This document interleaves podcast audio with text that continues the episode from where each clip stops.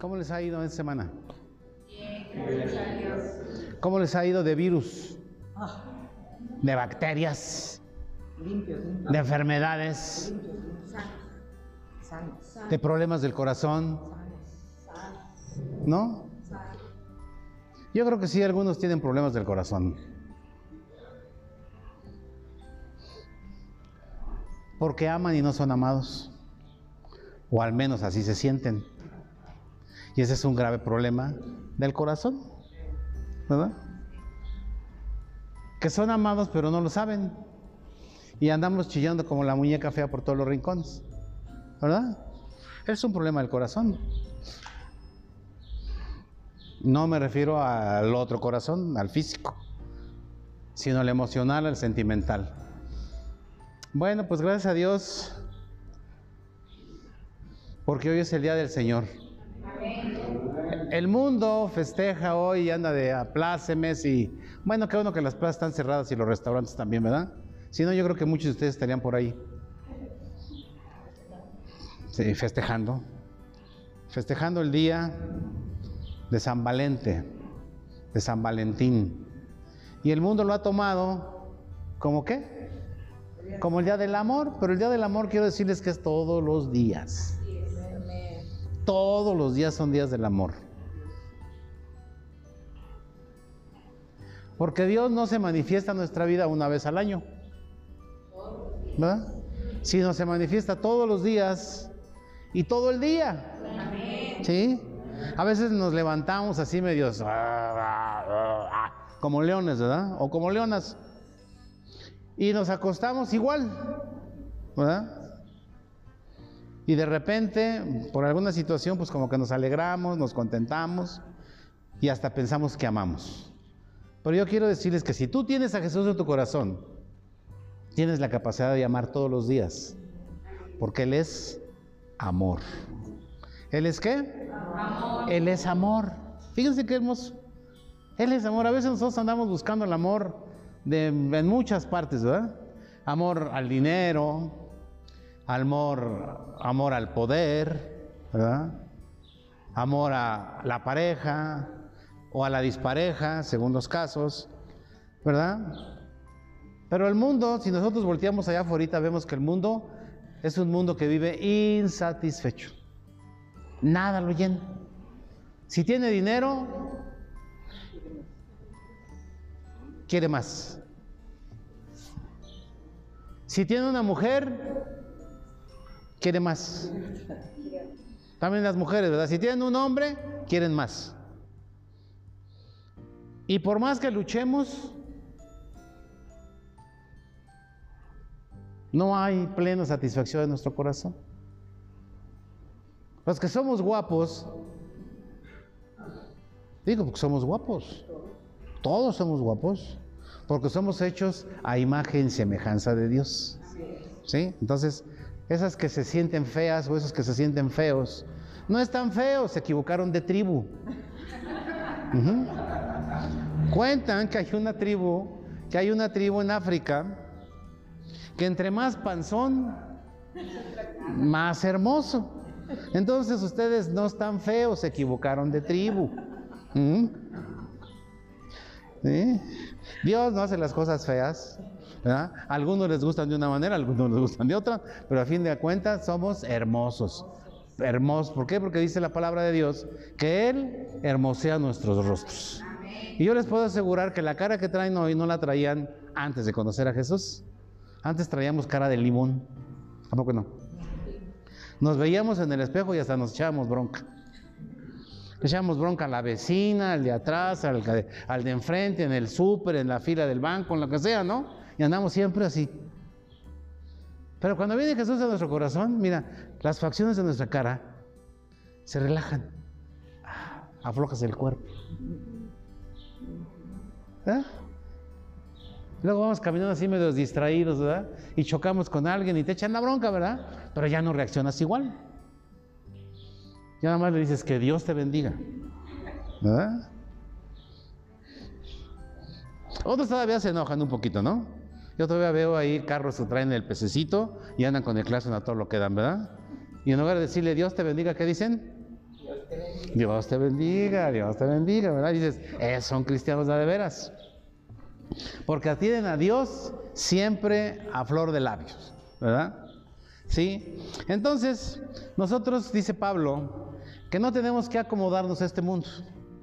Este mundo que es volátil. Porque con cualquier situación ya cambiaron las, las circunstancias. ¿verdad? Y solamente hay uno que nos da su amor y no cambia.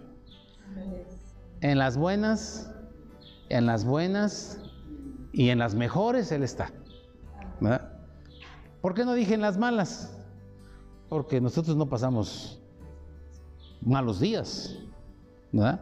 Podemos pasar malos ratitos, pero no los vemos tan malos como los ven otros, ¿no? Otros se arrancan de los pelos y andan sufriendo y andan batallando, pero como nuestra confianza no está en lo que tenemos, nuestra confianza no está en lo que somos, sino en quién está nuestra confianza. Aquel que pagó por nosotros, ¿verdad? Entonces, ante algunos ojos podemos pensar que estamos locos, o pueden pensar que estamos locos. ¿Verdad? ¿Cuántos locos hay aquí? A ver, levanten la mano, quiero ver cuántos locos hay aquí.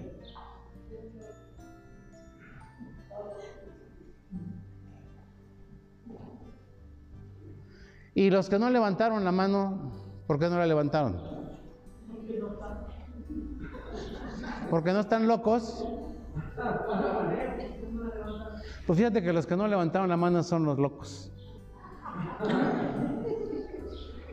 Y también los que la levantaron. ¿Por qué? Porque nosotros somos locos por el Evangelio. Pablo decía que él era loco para el mundo. ¿Por qué? Porque la vida que vivimos para el mundo es locura. Es locura. Las matemáticas de este mundo no son las matemáticas del reino de los cielos donde pertenecemos nosotros. El amor de este mundo nada tiene que ver con el amor del reino donde vivimos. ¿Cierto? Por eso para lo de allá afuera dice que estamos locos. Y si estamos locos para ellos, estamos cuerdos para Cristo. ¿Verdad? Fíjense, ¿a poco no está fácil la ecuación? ¿Sí? A ver, ya con esta explicación, ¿cuántos están locos? Ay, Padre del cielo. Ahora sí hasta me espantaron de tanta locura. Porque cuando el mundo nos oye hablar de las grandezas, de las bendiciones, de todo lo que Dios ha hecho en tu vida, dices, te dicen, ¿de cuál fumo? ¿Verdad? Y no te aguantan la plática, ¿a poco no? ¿Cuánto les empiezas a hablar de las, de las grandezas de Dios, de las maravillas de Dios? Y tú dices, ay, yo tengo un Dios que me ama. Y todos dicen, ¿de cuál fumo? ¿No? Yo tengo un padre que es dueño del mundo, que es dueño del universo. Y es mi padre. ¿Verdad? Cuando todo el mundo anda hablando de las situaciones que está viviendo el país, y unos dicen, ay, que no sé qué, que las vacunas, que no las vacunas, que el presidente, que no el presidente, que la cámara de no sé dónde y que la cámara de no sé quién, y que fulanito ya robó y que fulanito ya esto. Y nosotros, ni en cuenta, ¿verdad? ¿Por qué? ¿Por qué?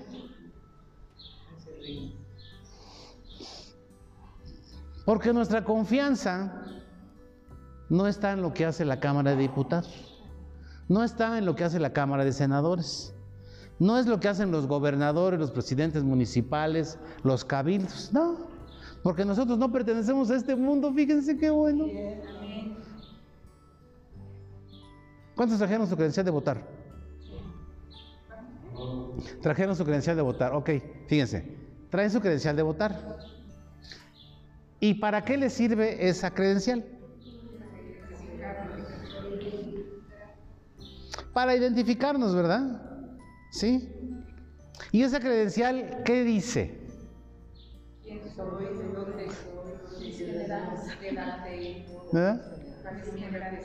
Pues todos tus datos. ¿Cómo te llamas? ¿En dónde vives? ¿Cuántos años tienes? ¿Dónde naciste? ¿Cierto? ¿Cuántos están aquí que no nacieron aquí en San Luis? En la capirucha. Ok, otros nacieron en otros municipios, o en otros, otros en nuestro estado, ¿verdad? Pero todos están cobijados por qué? Por la República, ¿verdad? Y entonces eso nos convierte en ciudadanos qué? Mexicanos. ¿Un gringo puede decir que es mexicano? ¿Un guatemalteco puede decir que es mexicano? No, ¿cierto? Pero les tengo una noticia. Nosotros no somos mexicanos. Nosotros no dependemos de lo que haga el presidente de la República. Nosotros tenemos que tener la seguridad de dónde somos y a dónde vamos. El día de ayer, el día de antier, estaba yo platicando con una persona que estaba bien enojada y que no, y que cómo es posible que México las vacunas, nada más este, estén vacunando 400 mil vacunas, quién sabe cuántos meses, dice, mientras que en otros países están vacunando un millón diario. Y ay, despotricando de la... Y dice que, era, dice que es cristiano. Y le digo, oye campeón,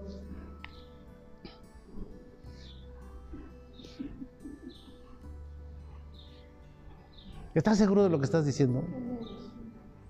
Sí, pues es que no es posible, ¿cómo? Nos están afectando.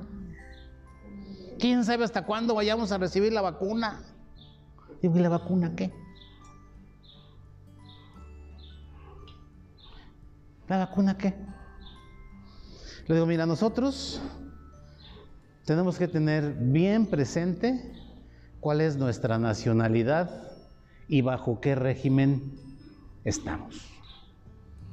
Dice Pablo que nuestra nacionalidad ya no es celestial, sino nuestra nacionalidad es qué? Celestial. Ya no es terrenal, es celestial. ¿Sí? Yo lo dije al revés. Bueno, como yo bajé del cielo. ¿Ustedes no? Bueno, dice Pablo, dice, dice, dice que nosotros tenemos que entender que nuestra nacionalidad ya no es terrenal. O sea, nosotros ya no estamos ligados ni nos, ni nos regimos por los estatutos de este mundo, porque nosotros fuimos trasladados del reino de las tinieblas al reino de su amado Hijo. Entonces nosotros no tenemos un presidente. Aunque la escritura dice que tenemos que orar por el presidente de la tierra donde estés, ¿cierto? Pero no, nosotros no vamos a ser afectados por lo que diga el presidente. Que si suben los impuestos, ¿y qué? Que si los bajaron, ¿y qué? Que si sube la gasolina, ¿y qué? ¿Ya ven cómo estamos locos? sí. Les digo.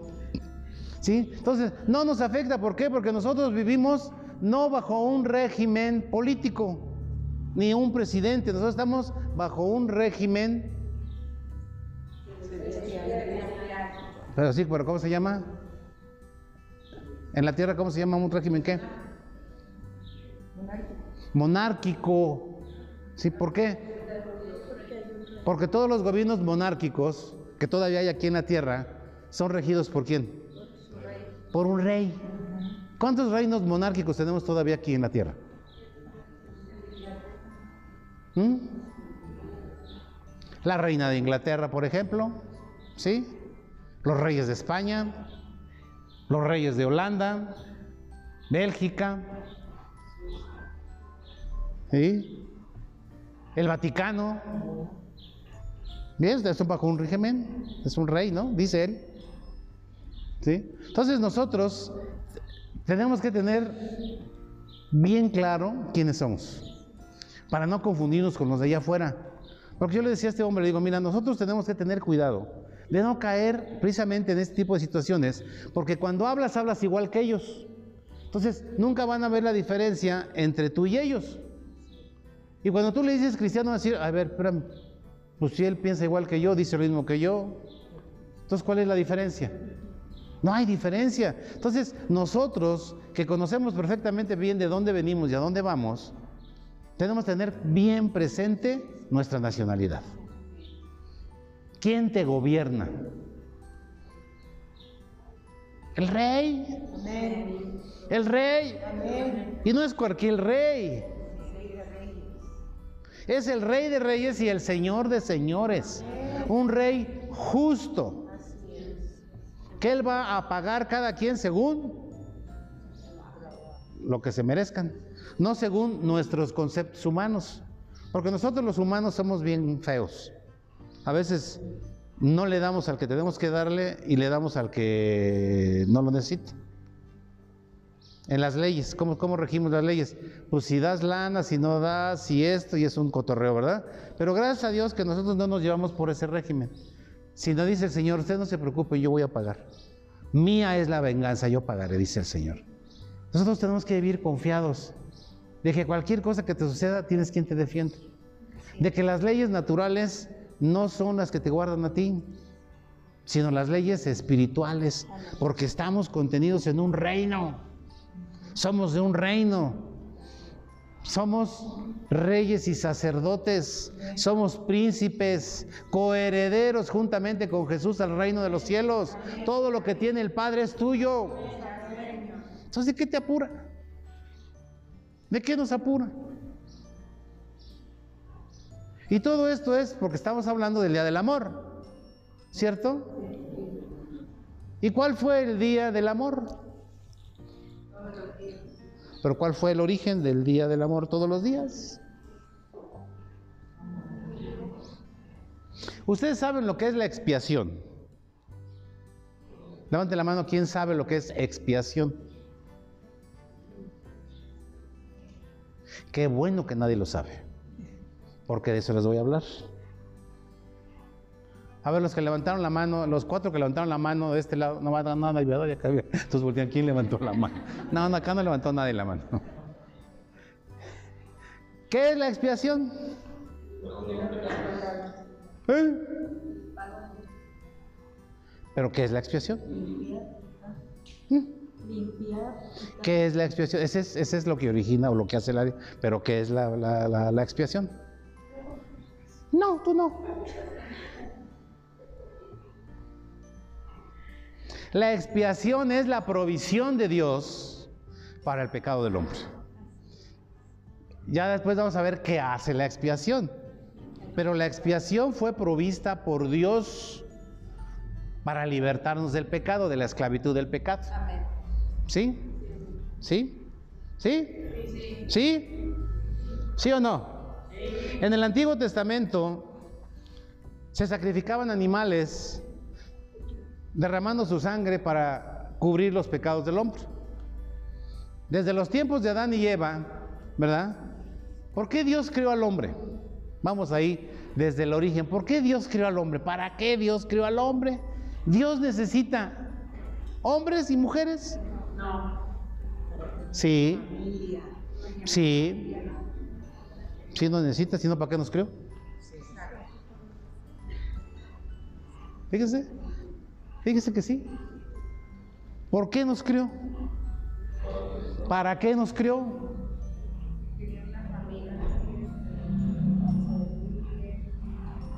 Durante miles, miles, miles, miles, miles, miles, miles. Bueno, multipliquen mil a la 10 por n. Y esa es la cantidad de años que Dios vivió con los ángeles. ¿Cuántos años fueron? Mil, está muy fácil. Mil por diez a la N. Nadie sabe, ¿verdad? Nadie sabe, ni idea. Pero dicen los matemáticos que ese es un número infinito. Infinito. Entonces, no sabemos cuánto tiempo Dios estuvo viviendo con los ángeles. Pero los ángeles un día no guardaron su dignidad, sino que lo más grande de su creación, que fue el lucero, se rebeló contra Dios. Y el 33.33, 33, 33, 33% de los ángeles cayeron de su gracia y se convirtieron en demonios, igual que Lucero, que Satanás el diablo. ¿Cierto? Entonces, ¿por qué? Ahora dice, bueno, dicen, bueno, ¿y por qué Dios, si ya sabía por qué los hizo? Porque esa es, la pregunta de todos los hombres, ¿no? O sea, ¿Por qué canijos Dios plantó un árbol ahí en medio del, huerto si sabía que la vieja canija, digo, perdón, que la Eva se iba a revelar. ¿Verdad? ¿Por qué cayeron los ángeles del cielo? ¿Por qué cayeron los ángeles del cielo? ¿Pero por qué desobedecieron? ¿Y por qué tenían orgullo? ¿Y por qué tenían soberbia? ¿Y por qué querían poder? ¿Y por qué querían otro rey, otro Dios? ¿Verdad? ¿Saben por qué? Porque Dios los creó con libre albedrío. Dios creó a los ángeles con libre albedrío. ¿Qué es libre albedrío, pastor?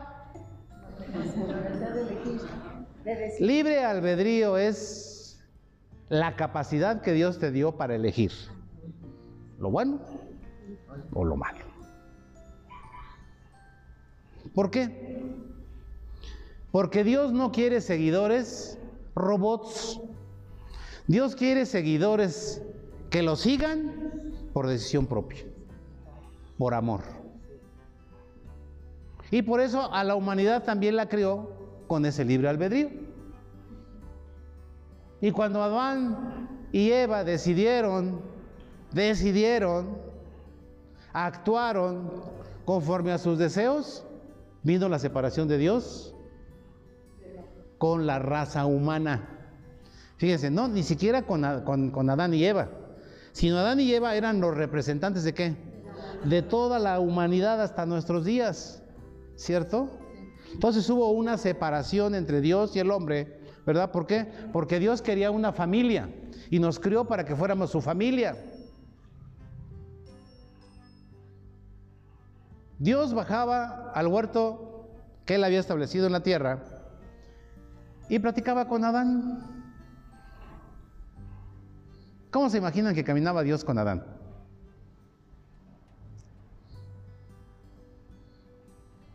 Ah, echen a andar su imaginación. Yo me lo imagino, ¿verdad? Que bajaba Dios con toda su potencia, con todo su esplendor. Ah, pero sencillo. Y agarraba a Adán y lo abrazaba, le decía, vente, te vamos a dar una vuelta. A ver, platícame. Ah, porque Dios le dio a Adán la administración de todo lo que Dios había creado. Le dijo, tú vas a ser el administrador de todo. ¿verdad? Entonces Dios como propietario de todo y con su administrador, pues venía y le decía, a ver, platícame cómo está la administración de lo que te di. Y Adán seguramente le decía al Señor, no, Señor, la verdad es que te mandas, ¿eh? te pasas, te pasas, Dios. ¿Por qué, Adán?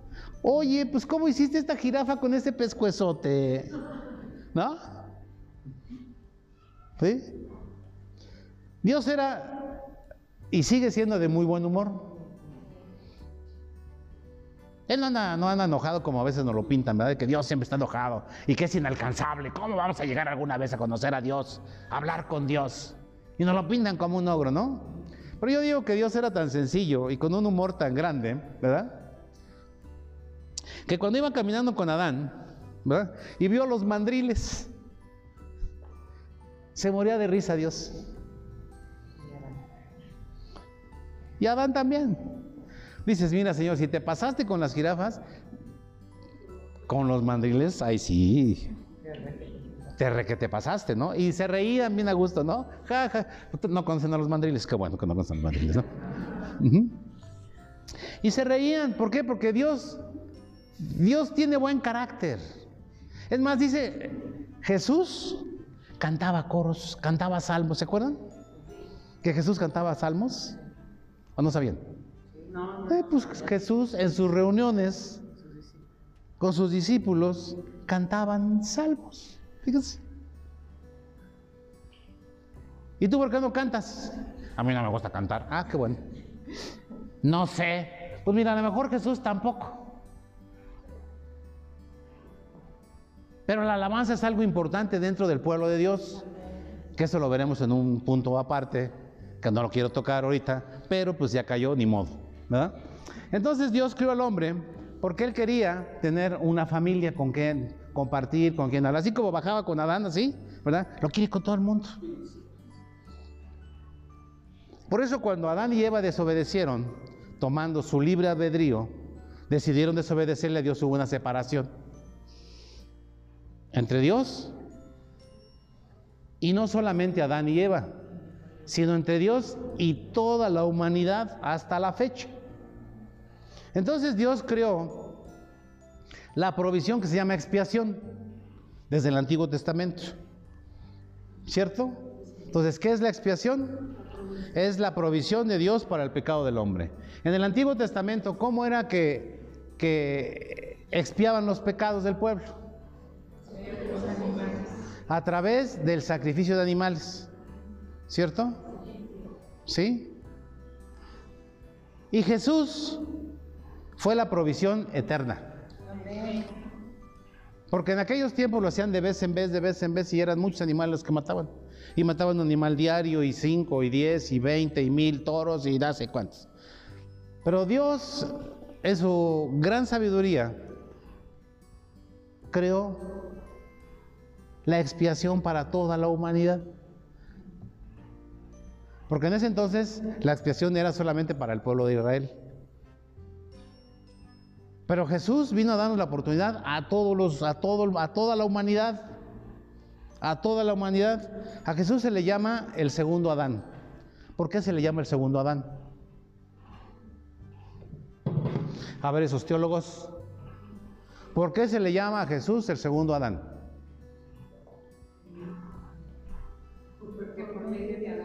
A ver, Lucy. Porque por medio de Adán entró el pecado y por medio de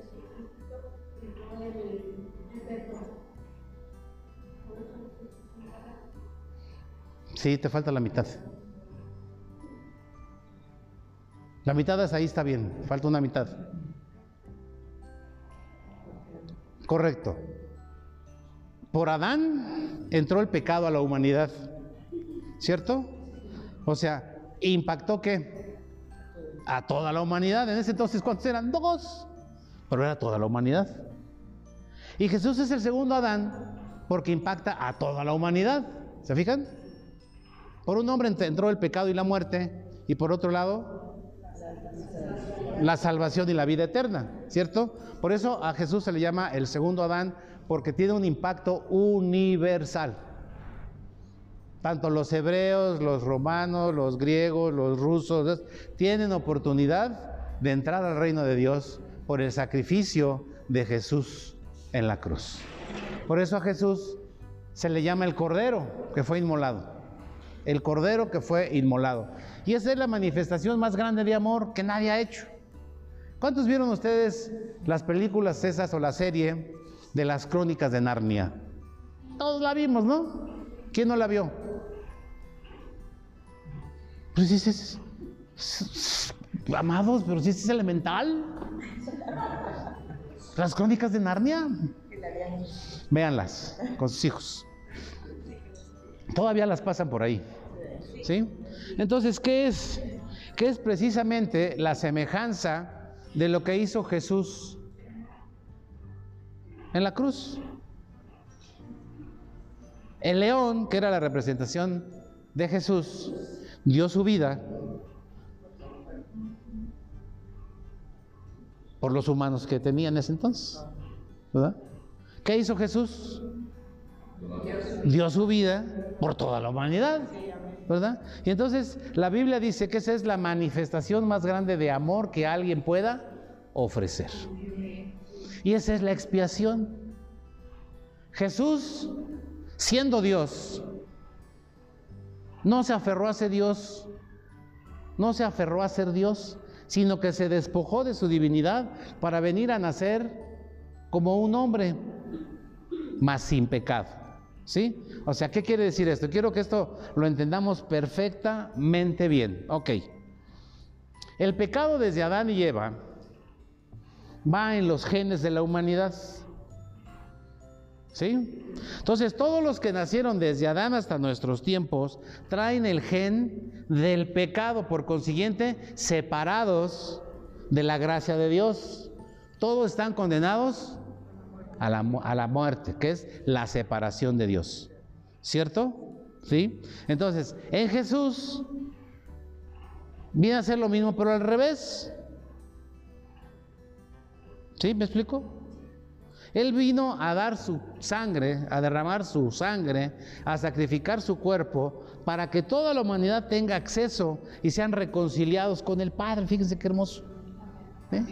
No son tus buenas obras, amado, amada. No son tus buenas obras. Porque el mismo Jesús dijo, yo soy el camino, la verdad y la vida. Nadie va al Padre si no es a través de mí, o sea, a través de su sacrificio. Y esa es la expiación. Que Jesús con su sangre nos perdonó todos nuestros pecados. Los de nosotros y de las generaciones que vienen.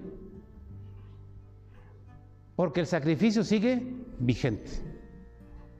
Así como fue uno desde los tiempos de Adán, así fue uno con Jesús y hasta que el Señor venga. Va a llegar un tiempo en que ya no va a haber esa oportunidad. ¿Por qué? Porque Jesús va a venir por su iglesia y los que se quedan ya chuparon.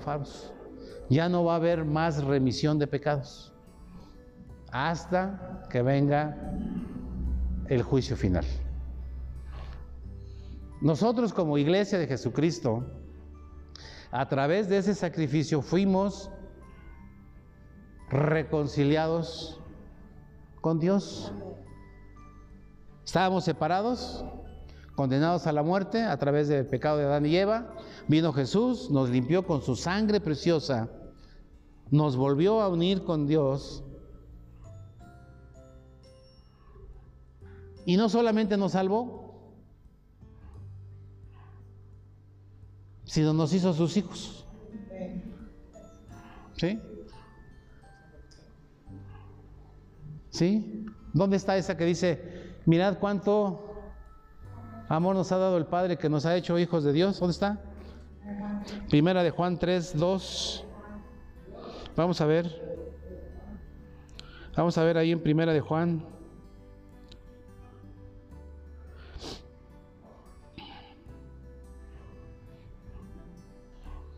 No es Primera de Juan, Primera de Juan 3, 1. Primera de Juan 3.1. Primera de Juan 3.1 dice, mirad qué.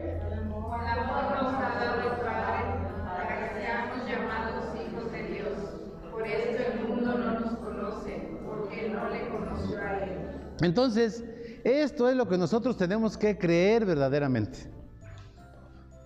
Dice, mirad cuánto amor nos ha dado el Padre que no solamente nos liberó de la condenación de irnos al infierno, sino que nos llamó ¿qué? Hijos. ¿Y cómo es que llegamos a ser hijos? Por de Jesús. A través de Jesús. El hombre fue creado a imagen y semejanza de Dios. Entonces la humanidad es criatura de Dios. ¿Cierto? No somos hijos de Dios todos los que nacen. Y nos han metido en la cabeza que todos somos hijos de Dios y que todos el, Padre nos ama y que todos los que se mueren se van al cielo. Esa es la gran mentira del diablo, ¿verdad? ¿Para qué? Para que no nos acercamos al único que puede librarnos de irnos al infierno, que es Jesús de Nazaret. Y el mundo, el diablo, ha, ha establecido otros caminos para llegar a Dios pero no es cierto, Jesús dijo, yo soy el único. Juan 1.12 dice, ¿dice qué? Juan, el Evangelio de Juan 1.12.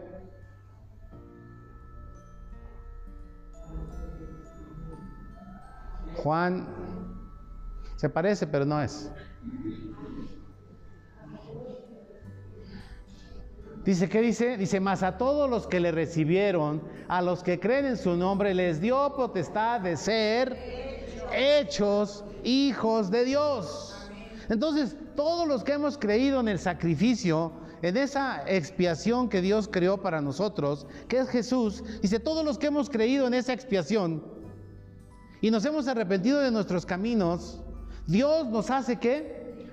Hijos de Dios. O sea, a ver, ¿cómo es que Dios nos hace si nos hizo criaturas? ¿Cómo es que nos vuelve a, romper y nos vuelve a crear?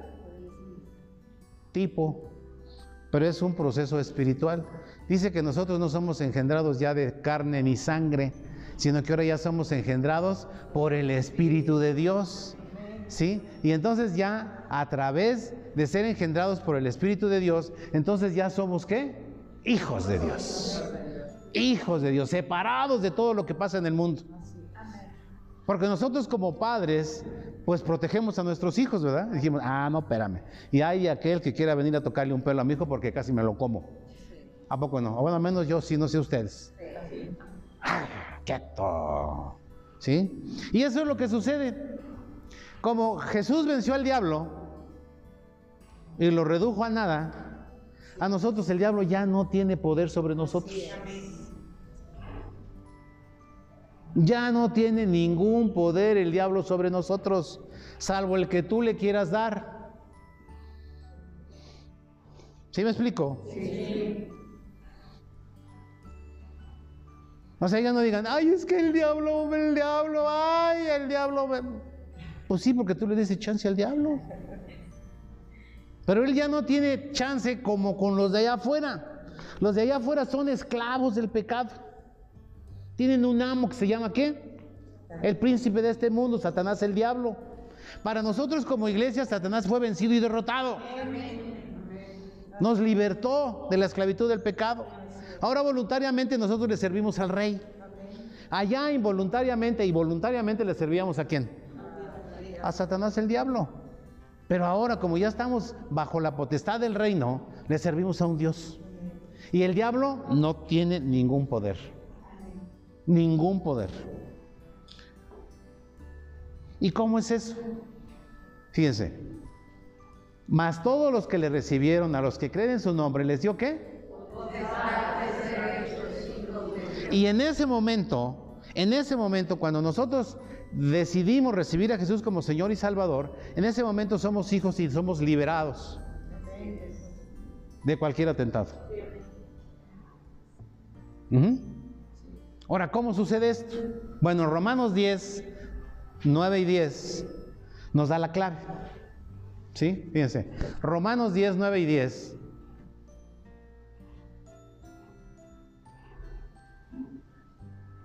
Dice que si confesamos con nuestra boca que Jesús es el Señor y creyéramos en nuestro corazón que Dios lo levantó de los muertos, será salvo. 10. Porque con el corazón se cree para justicia, pero con la boca se confiesa para salvación. Cuando nosotros anunciamos el Evangelio de Salvación, entra a tus sentidos. Y por el oír la palabra de Dios viene la fe. Y esa fe te dice, efectivamente, Jesús murió por mis pecados en la cruz, me limpió con su sangre y me presentó delante del Padre justificados. Somos justicia de Dios en Jesús. Ahora, ¿ya lo creíste en tu corazón? Sí, estás completamente convencido. ¿Sí? Sí. Punto número uno. Satanás ni ningún demonio puede leer tus pensamientos. No puede leer lo que hay en tu corazón, no puede entender lo que hay en tu corazón.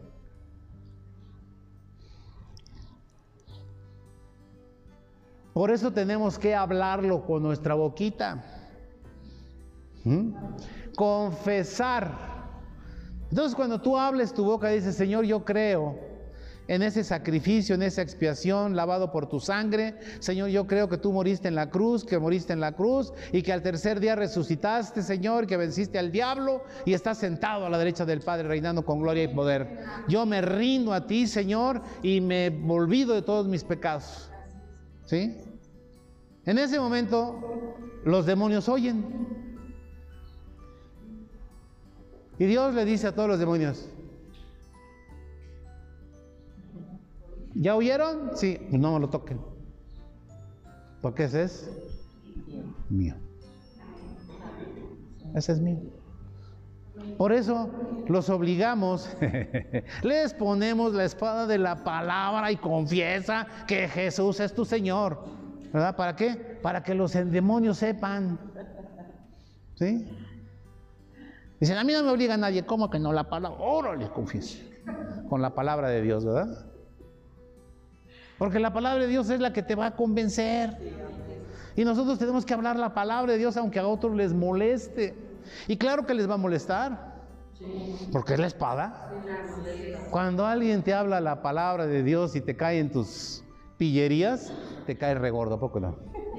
dices, uy, cállate. No digas eso. Cállate. Ah. ¿Por qué? Porque la palabra de Dios está cayendo. Y la palabra de Dios tiene que ser como es, ya no tiene que ser endulzada. Imagínate en los tiempos de guerra, un espadazo que les daban a alguien que le decían, ay, perdón, pero te va a doler un poquito, ¿eh? ¿Mm? La palabra de Dios tiene que ofender. Cuando tú estás hablando verdaderamente la palabra de Dios, ofende al pecador, ofende a los demonios que traes. ¿Mm? Entonces, por eso tenemos que oír el Evangelio no diluido, el Evangelio como es. Molesta, molesta. Incomoda, incomoda. Salva, salva. Libera, libera. Sana, sana, ¿cómo que no? ¿Verdad?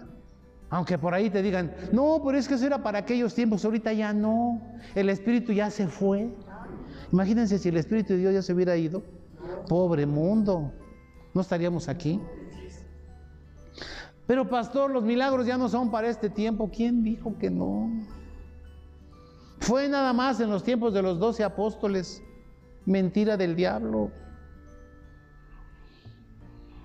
Porque la palabra de Dios es la misma ayer, hoy y por los siglos. Hasta que Él venga. Y si Él dijo, yo soy tu sanador, Él es mi sanador. Y si dijo ninguna plaga, ninguna plaga. Y si dijo yo me voy a hacer cargo de ti, nada te va a faltar, Él se va a hacer cargo de mí, nada me va a faltar. Él dice que ya puso un espíritu de amor y no de temor. Yo no tengo miedo, yo tengo amor, yo tengo, tengo eh, seguridad, confianza. ¿Ah? Pero ahí andamos todos con el, ay, ay, ay, ay, ay. Les digo, le decía yo a este hombre, bueno, pues ¿qué? ¿quién eres? ¿Dónde está el Señor en tu vida? ¿Por qué lo escondes? Si es que eres cristiano, ¿eh? Porque muchos me dirán, Señor, Señor. Y Él les dirá, apartaos de mí, malditos, nunca os conocí. Porque es necesario que la cizaña y el trigo crezcan juntos. Ah, pobres sequitos se van a ir al cielo.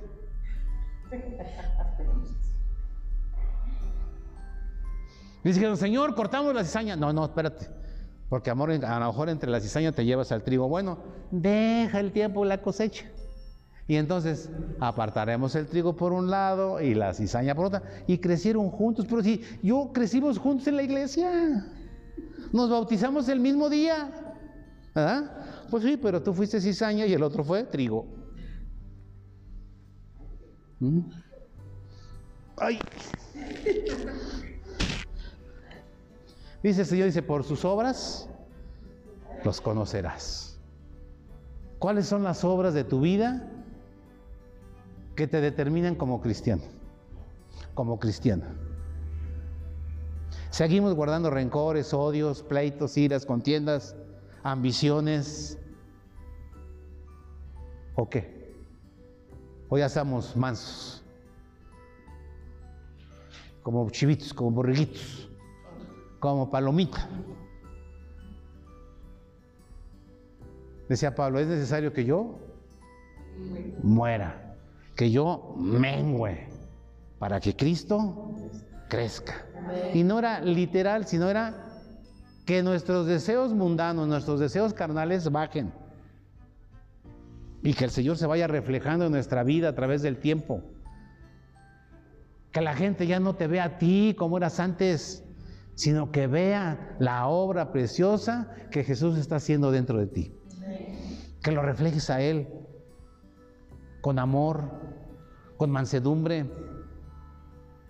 Como Él anduvo en el mundo, así nosotros tenemos que andar.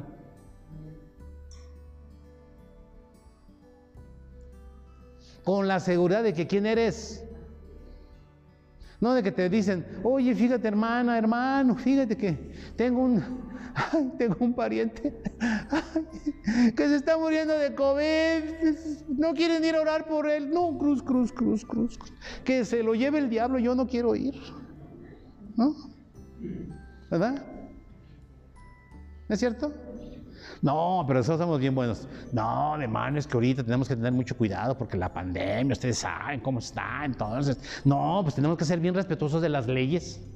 Ahora sí respetas las autoridades y las leyes, ¿no? Cuando Jesús se metía en medio de los leprosos, le decía, no te metas ahí. Dice, ¿qué? Te vas a... No, mira, no. Porque él sabía quién era. Él iba en medio de los leprosos. ¿Y qué creen? Los sanaba. Y él nunca se infectó.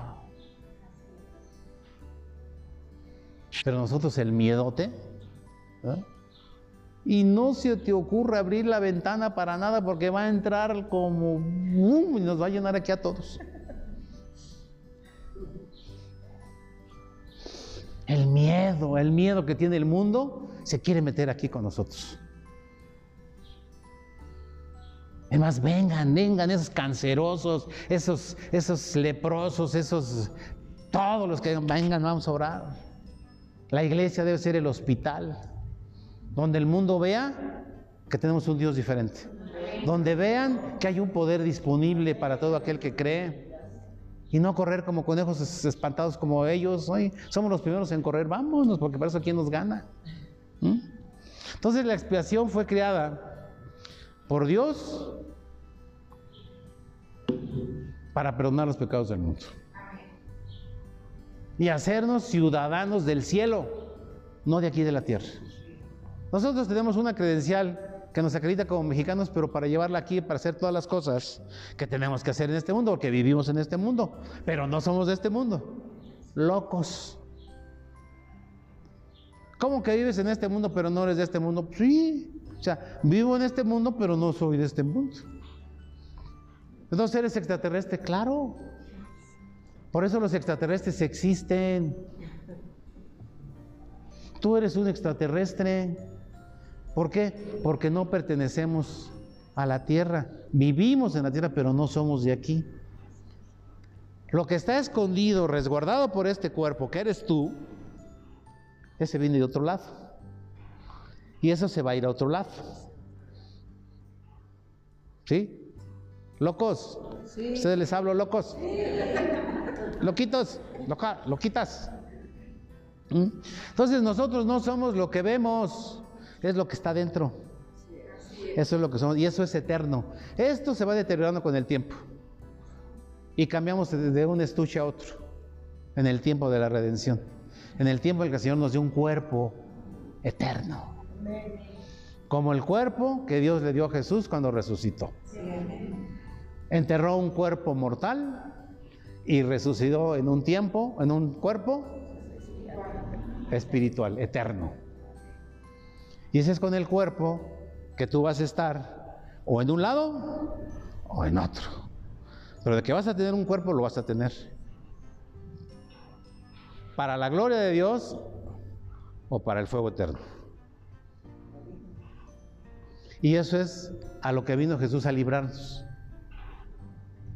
Por cuanto todos pecaron, están destituidos de la gloria de Dios.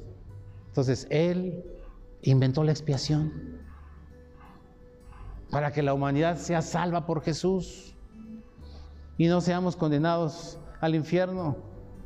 Dios quiere tener una amistad contigo como la tenía con Adán. Que tú lo invites cada día a platicar con Él, que tú le hables, que Él te conteste, que Él te hable y que tú le contestes. Esa es la relación que Dios quiere con nosotros. Aunque aparentemente dices, ay, pero le hablo, le hablo y no me contesta. Le hablo y le hablo y los tiempos no cambian. A lo mejor estamos orando mal, a lo mejor estamos pidiéndole algo que no vaya de acuerdo con Él. O tu vida anda de cabeza. ¿No? Pero dice que si nosotros oramos conforme lo que Dios quiere para nosotros, vamos a tener. ¿Sí? ¿Qué dice Gálatas 1.4?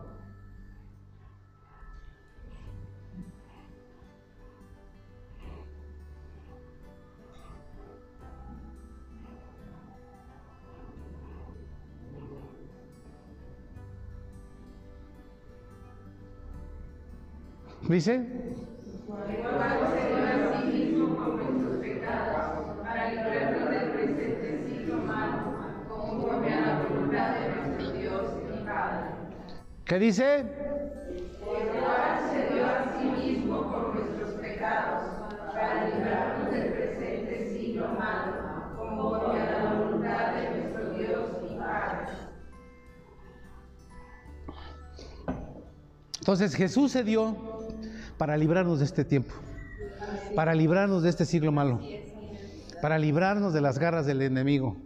Esa es la voluntad de Dios para, para la humanidad. Y nosotros estamos aquí para ser embajadores del reino de Dios. No en el reino de Dios, sino allá afuera. ¿Sí? Un embajador no reina en su país. ¿No? ¿Qué hace un embajador?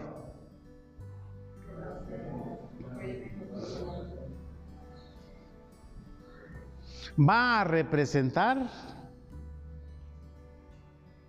a su país en otro país. ¿Qué hace el embajador de México en Estados Unidos?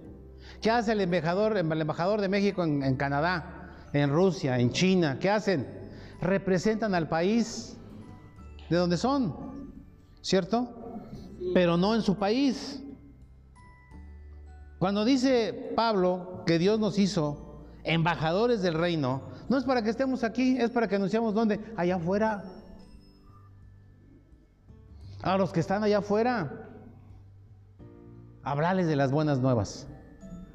Hablarles de las buenas nuevas. ¿Sabes qué? Hay salvación. Pero nos da vergüenza, nos da pena. Que sepan que eres aleluya. No, pero es que son mis cuates y crecimos juntos y pues no, pues ¿cómo- ¿qué van a pensar? Que, pues que soy aleluya. ¿No? Que soy aleluya.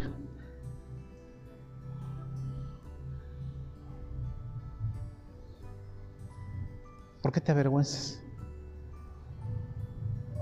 de ser hija o hijo del rey?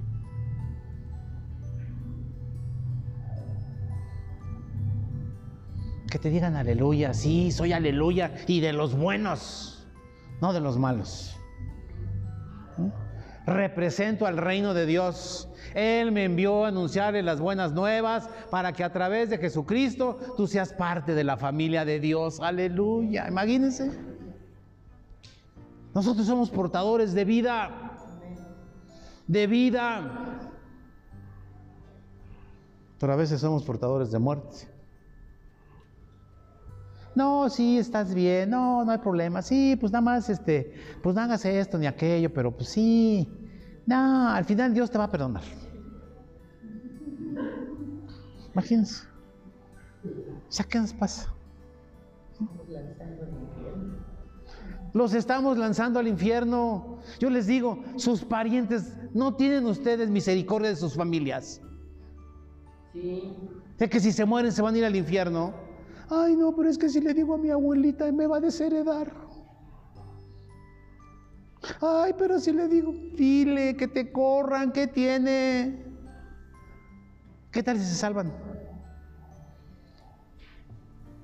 Ah, no, pero preferimos que nuestros parientes vayan al infierno. No, así como crees, mi abuelita es más guadalupana que la misma Guadalupe. Pues sí, pero tú tienes que ser más más hijo de Dios que el hijo de Dios. ¿Sí? Porque si Él contigo, ¿quién contra de ti? ¿Sí? Entonces no seamos egoístas, amados, en serio. Vean a sus familias cómo se mueren.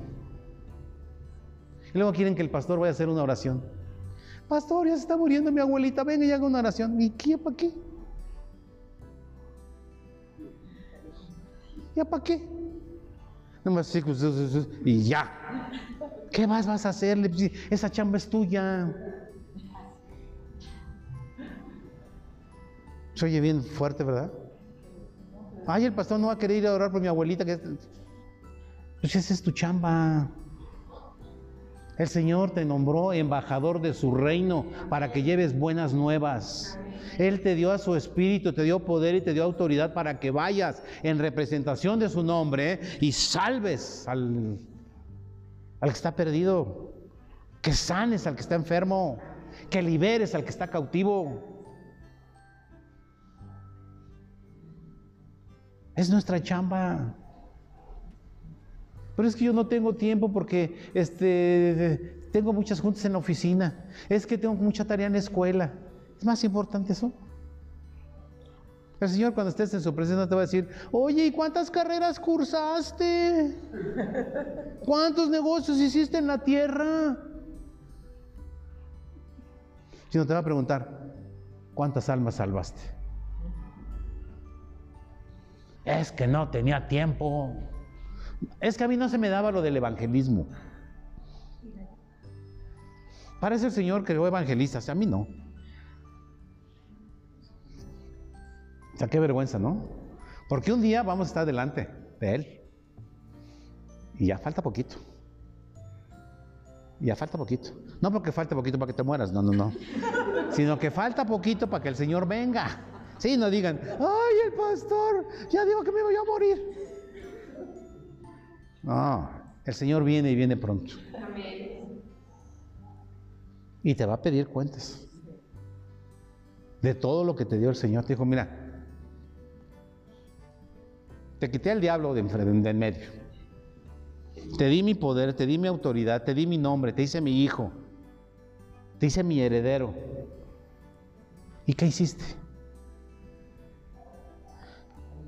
Pues iba todos los domingos a la congre. Y hasta me aprendí algunas alabanzas. ¿Eh? Dice, ¿y qué frutito traes? ¿Cómo fruto, Señor? ¿Eh? ¿Que no sabías que también eras embajador, mi embajador del reino de las tinieblas? Ah, eso no lo sabía, Señor. Nadie me lo dijo. Y como yo nunca tenía tiempo, porque, ay, ya la, la renta está bien, bien cara y tenía que trabajar. Dice el Señor, separado de mí, nada puedes hacer. Dice, tú cuida de mis negocios y yo me encargo de los tuyos. Ay, Padre, gracias. O sea, imagínense, cuando tienes esa promesa y esa seguridad de que Él se va a encargar de tus, de tus negocios, pues yo me encargo del tuyo, Señor, claro. Porque Él paga y paga bien. Cuando tú trabajas para el Señor, Él paga. ¿Cómo te hace llegar los recursos? Mira, de mil maneras. Pero Él paga, Él no se queda con nada. Porque todo lo que Él tiene es para ti. Tú tienes todo, todo es tuyo. Todo es tuyo. Ya les dije una vez que el Señor me mostró una mesa. Sí, no, ya se los he contado. Pues todavía ahí están. Para los que no sabían, el Señor me mostraba una mesa grandota y muchos regalos en la mesa, con nombre. Yo los veía y les decía, ¿y estos qué? Dice, pues esos son regalos que yo les di, pero no los quieren. Yo le dije, oye Señor, ¿y si me los llevo? Digo, me los llevo. No, dice, no, no, no, no, tú ya tienes los tuyos. Y hay más. ¿Sí? Pero ahí están, con nombre, envueltos ya. Pero nosotros no creemos que Él ya tiene todo resuelto. Todo resuelto. Esa es la más grande manifestación de amor.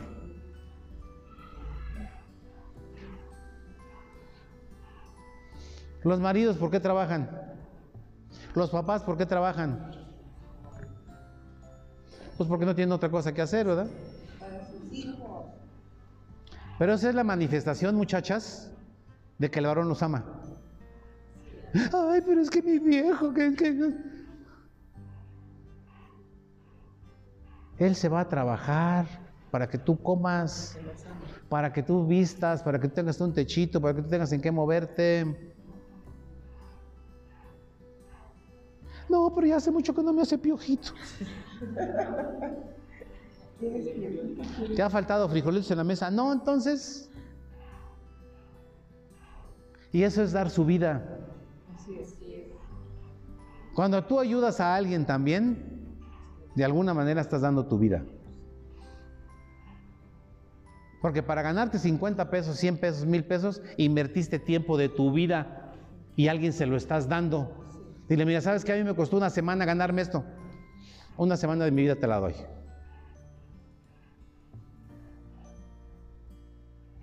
Ese es amor y no de nosotros. El amor del mundo te da para sacar. ¿Sí? Y más si eres famosillo, si tienes así. Ay, pues le voy a decir a mi compadre, lo voy a hacer a mi compadre, lo voy a hacer a mi compadre, ya ves que ese compadre es bien espléndido. Y le llevas al chamaco para que te lo lleve a bautizar. Y la fiesta no, no, ¿qué hace el compadre, verdad? Y al rato vas y dices, compadrito, pues fíjese que ando re mal, compadre. ¿Qué necesita mi compadre? Por eso yo soy su compadre, ándele. El interés, amados, ¿a poco no? Como a veces en la empresa, ¿no?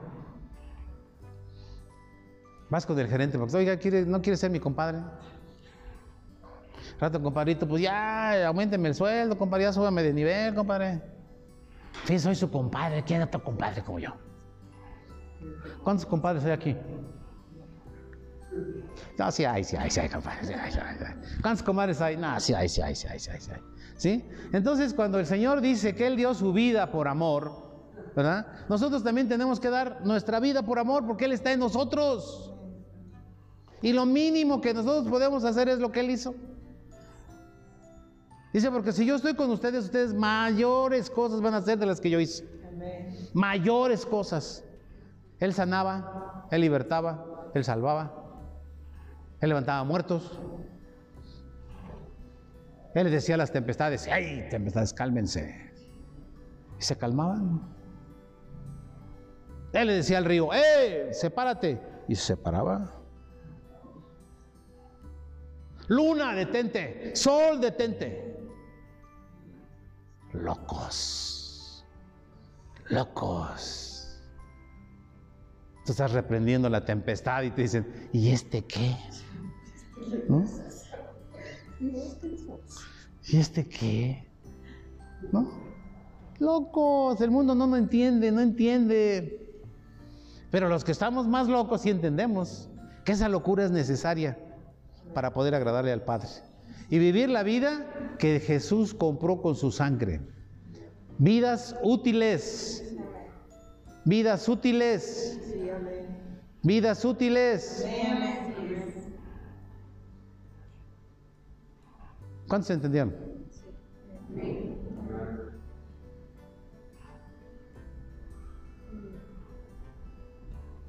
Jesús compró mi vida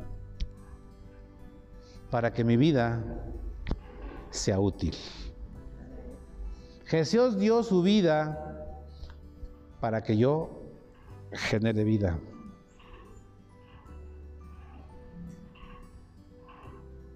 Y eso nos lo tenemos que meter aquí y aquí. Y hablarlo, hablarlo, hablarlo. Háblenle al diablo, háblenle al mundo. Háblense ustedes mismos quiénes son, véanse en el espejo. Y díganse, tú eres una mujer comprada por precio de sangre. Tú eres un hombre comprado por precio de sangre. Tú no eres cualquier perdedor. Tú eres un hijo de Dios, tú eres una hija de Dios. Y el Señor te llamó para cosas grandes. Tú eres un hombre en victoria, tú eres una mujer de victoria. Ay, pero me da miedo. Pues claro, dile al miedo, ¿sabes qué miedo? Aquí no tienes cabida. Porque Dios no me ha dado un espíritu de temor. Me ha dado un espíritu de poder, de dominio y de amor propio. El espíritu de Dios está en mí. Y yo voy a hacer cosas que ni me imagino por el poder que está en mí. Yo voy a servirle al Señor. Voy a amar al Señor. Voy a hacer las cosas que Él me dijo que hiciera. Pero a mí nunca me ha hablado, ¿cómo no? Ahí está la palabra y esa palabra es para ti. ¿No? Ay, hermanos, hasta calor me da. ¿Me da el soponcio? No, no me da el soponcio, no me da nada. Salud.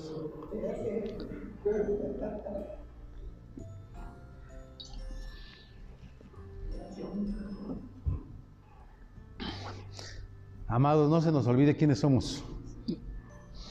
Tu nacionalidad no es terrenal. Tu nacionalidad es celestial. Seres espirituales viviendo experiencias terrenales. Cantábamos una canción, una alabanza que decía, que a Él se le dio todo el poder y toda la gloria y todo en el cielo, en la tierra y debajo de la tierra, para que ante el nombre de Jesús toda rodilla se doble y toda boca confiese que Él es el Señor para la gloria del Padre. Amén. Así es. Y eso mismo te dio Jesús. Él lo recibió y dijo, ahora hijos, hermanos, ¡pum! Ahí les va. Lo que el Padre me dio es para ustedes también. Así es que vayan por el mundo, sanen enfermos, liberen cautivos, Amén. echen fuera demonios. Ah, bueno, Jesús lo hizo porque pues él era Jesús. Él se despojó de su divinidad, de su poder y de su autoridad para ser uno igual que nosotros. Y él recibió el poder de hacer lo que hacía, no porque era Dios, sino porque el Espíritu de Dios estaba en él. Y si tú recibiste el mismo Espíritu que Él, ¿cuál es la diferencia entre tú y Él? ¿Por qué te abates, alma mía? ¿Por qué sufres? Chancla del 8. ¿Por qué? ¿Por qué nos acongojamos y andamos ahí viviendo todo? Ay, con la cabeza baja. Ay, es que los cristianos somos bien pobres. No, es que los cristianos tenemos que sufrir mucho. No, es que los cristianos. No, pues es que los cristianos. No. Que a la gente de allá afuera se le antoje tu vida. Oye, ¿y eso por qué son tan prósperos? Oye, ¿eso por qué viven tan feliz? Oye, esta mujer, este hombre, nunca los veo peleando, nunca los veo enojados. Al contrario, por más que le aviento la basura a esta canija vieja, siempre la recojo y dice, que Dios te bendiga. ¿No? Porque a poco no la vecina va y te avienta la basura. Yo sé que sí. Y si no, tú se la avientas, pues a poco no. También sé, ¿no? ¿Mm? Entonces, si el mismo espíritu que estuvo en Jesús está en ti, tú estás habilitado y capacitado para hacer las cosas que Él hizo. No tenemos que menospreciarnos, no tenemos que minimizar el sacrificio de Jesús en la cruz. Al contrario, ¿sabes qué? Yo soy hijo de Dios. Yo soy del reino de los cielos. Yo, yo no vivo aquí. Que si sube el petróleo, que si baja, que si esto, que si el otro, ¿sabes qué? Mi provisión viene de arriba. Mi provisión viene de arriba. Amén. Aleluya. Nunca nos va a hacer falta nada porque Él prometió que nada nos haría falta. Yo soy tu proveedor, dice el Señor. Pero tenemos que trabajar para Él, para recibir una paga. El flojo no recibe paga. Es más, dice que ni coma. ¿Mm? Gracias, Señor. Gracias. Pues dejemos de quejarnos, amados.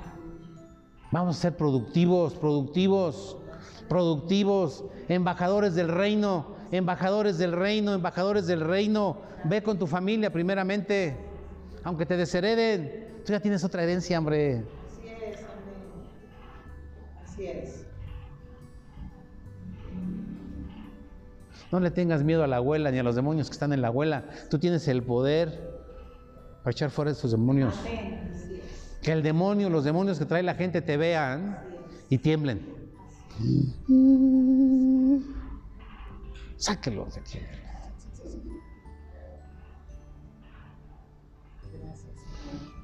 Tú tienes el poder. Yo tengo el poder por su gracia, por su regalo, por la expiación que Él ganó en la cruz del Calvario.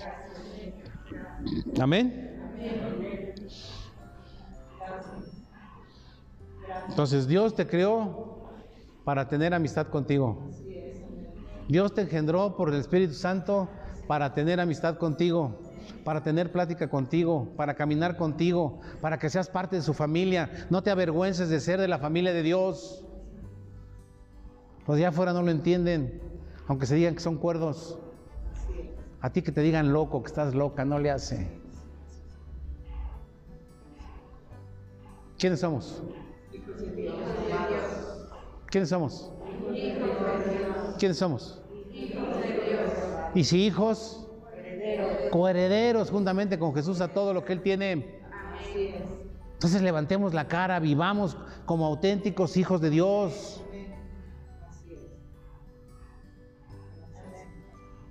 A los ingleses se les critica porque son así muy altivos. Ay. Pero ellos viven en un reino.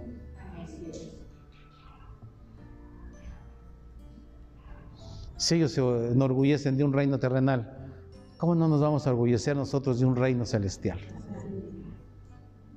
Amén. Pues que el Señor bendiga esta palabra y que tu corazón sensible sea como tierra fértil, para que entiendas la nacionalidad a la que el Señor te llevó. Tú eres hija, hijo del Rey de Reyes y del Señor de Señores. Tú vives bajo un régimen monárquico. Él es un rey justo. Y Él tiene preparado un lugar para ti como su familia.